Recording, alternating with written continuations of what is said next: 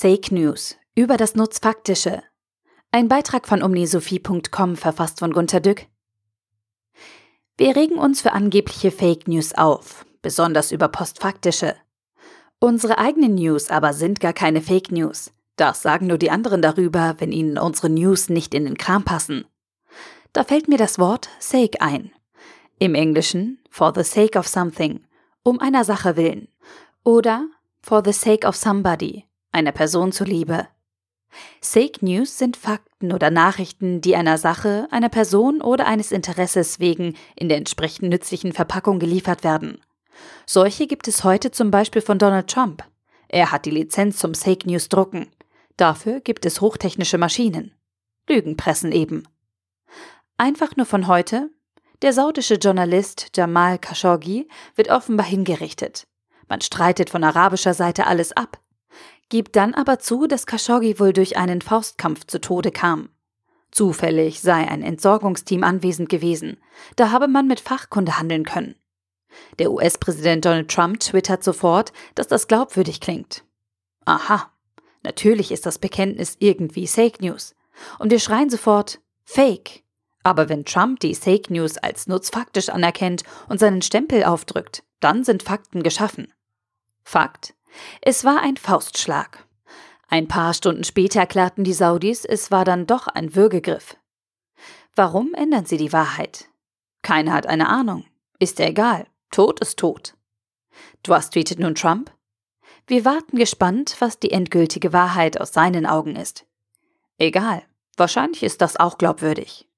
Es ist eben wieder nutzfaktisch. Am nächsten Dienstag erklärt bestimmt wieder die Türkei irgendetwas Nutzfaktisches wahrscheinlich wieder nur zerstückelt. Es ist nicht zum Aushalten. Wenn anschließend Trump zum Beispiel mit MeToo Probleme bekommt und irgendetwas Seltsames dazu erklärt, glauben ihm wahrscheinlich Putin und die Saudis. Man einigt sich jedenfalls auf eine nützliche Wahrheit. Die Wahrheit wird nicht festgestellt, nicht einmal abgestimmt. Nein, durch die Mächtigen festgelegt. Weiß zum Beispiel irgendjemand, was nun die Dieselwahrheit ist? Fake News dazu gibt es täglich. Das, was wir Bürger für Klageeinrichtungen wissen müssten, wird verschwiegen, denn die Firmen erklären irgendetwas Beliebiges. Ich höre heraus, wir kooperieren seit Jahren vollumfänglich mit den Behörden, die für den Verlauf der Untersuchungen schweigen. Das ist der Deal für die nächsten 20 Jahre.